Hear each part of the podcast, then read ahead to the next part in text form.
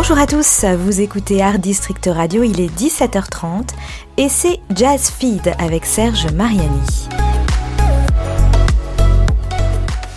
Bonjour, Serge Mariani au micro d'Art District Radio pour un choix d'albums sortis récemment ou sur le point de l'être, des extraits de leur musique, quelques informations et mes commentaires sur le tout, c'est Jazz Feed.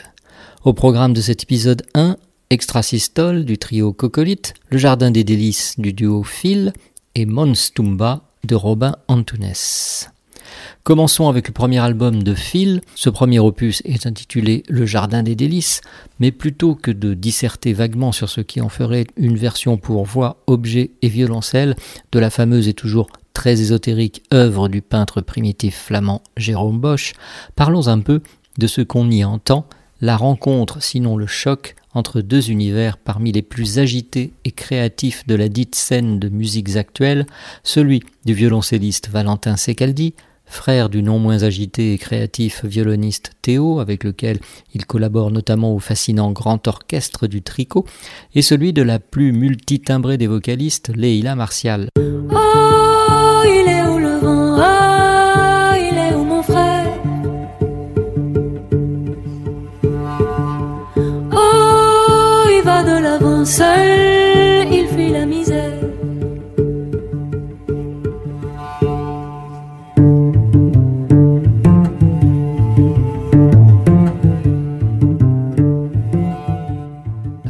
Comme au cœur bouillonnant d'un astre juste né du Big Bang, les atomes du baroque et les molécules du classique y dansent follement avec les particules de la mélodie française sur des jeux de timbres qualifiés d'abracadabrants dans la présentation de l'album. Au fil d'un étourdissant numéro de funambules sonores, Leila Martial et Valentin Secaldi proposent une musique tout à la fois très expérimentale et sincèrement lyrique, où l'audace et la poésie sont plus permanentes que les révolutions. Il serait vraiment dommage de résister à la tentation de l'écouter en entier. Cependant, des six chansons de ce Jardin des délices, premier album, du duo Phil, sorti en novembre 2023 sur le label BMC, je dois vous proposer maintenant un simple extrait de celle intitulée Mon frère.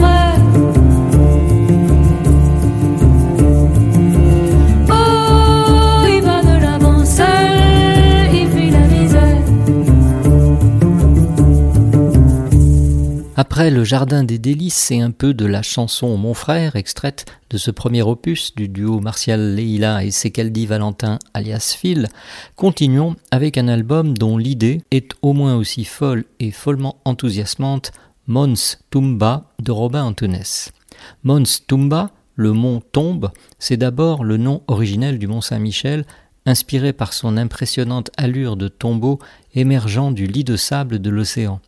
La structure, le corps mais aussi l'âme du lieu ont inspiré au violoniste et compositeur Robin Antunes une extraordinaire suite pour grand ensemble, un orchestre de onze musiciens et musiciennes remarquables à l'occasion du millénaire de la construction de l'abbatiale du Mont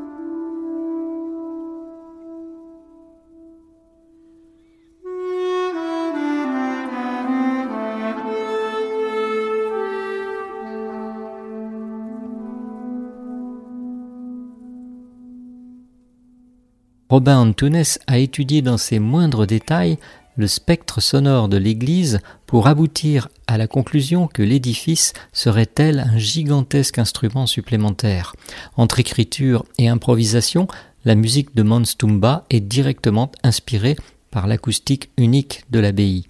L'ensemble est constitué de 11 musiciens et musiciennes, aussi à l'aise dans les registres du jazz que dans ceux de forme classique et ancienne, formant un quintet à cordes avec deux violoncelles, un quatuor de bois lui-même composé d'une flûte, d'un cor anglais, d'un saxophone et d'une clarinette, et enfin de deux cuivres, la trompette et le trombone, qui ont permis à Robin Antunes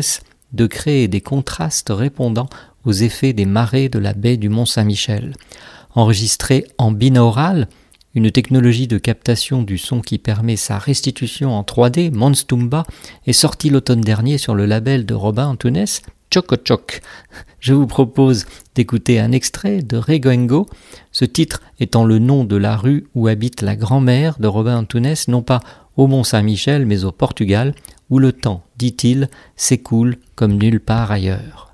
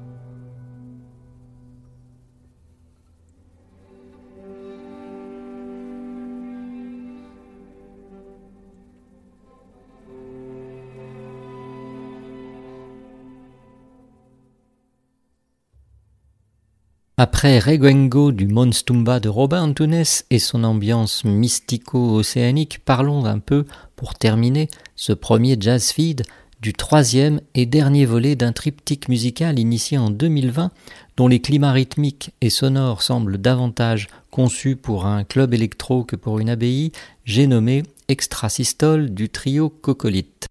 Mm-hmm.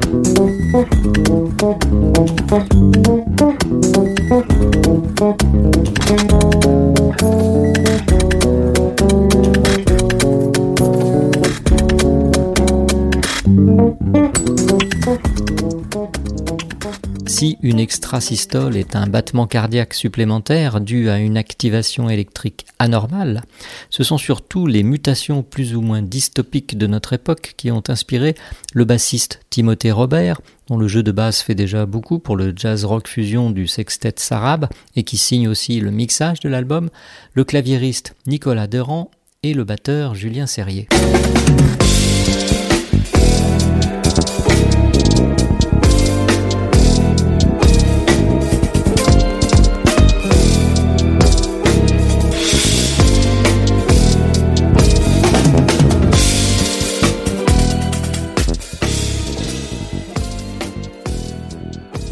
Se priver de citer le communiqué de presse quand il est si bien formulé Fidèle à son esthétique fusionnelle, le groupe a mis en œuvre des techniques de production empruntées aux musiques urbaines les plus actuelles pour fabriquer un son d'ensemble acéré d'une extraordinaire puissance organique. Pour vérifier la sincérité du propos, écoutons à présent la dernière partie de la composition intitulée Je suis beaucoup trop sensible.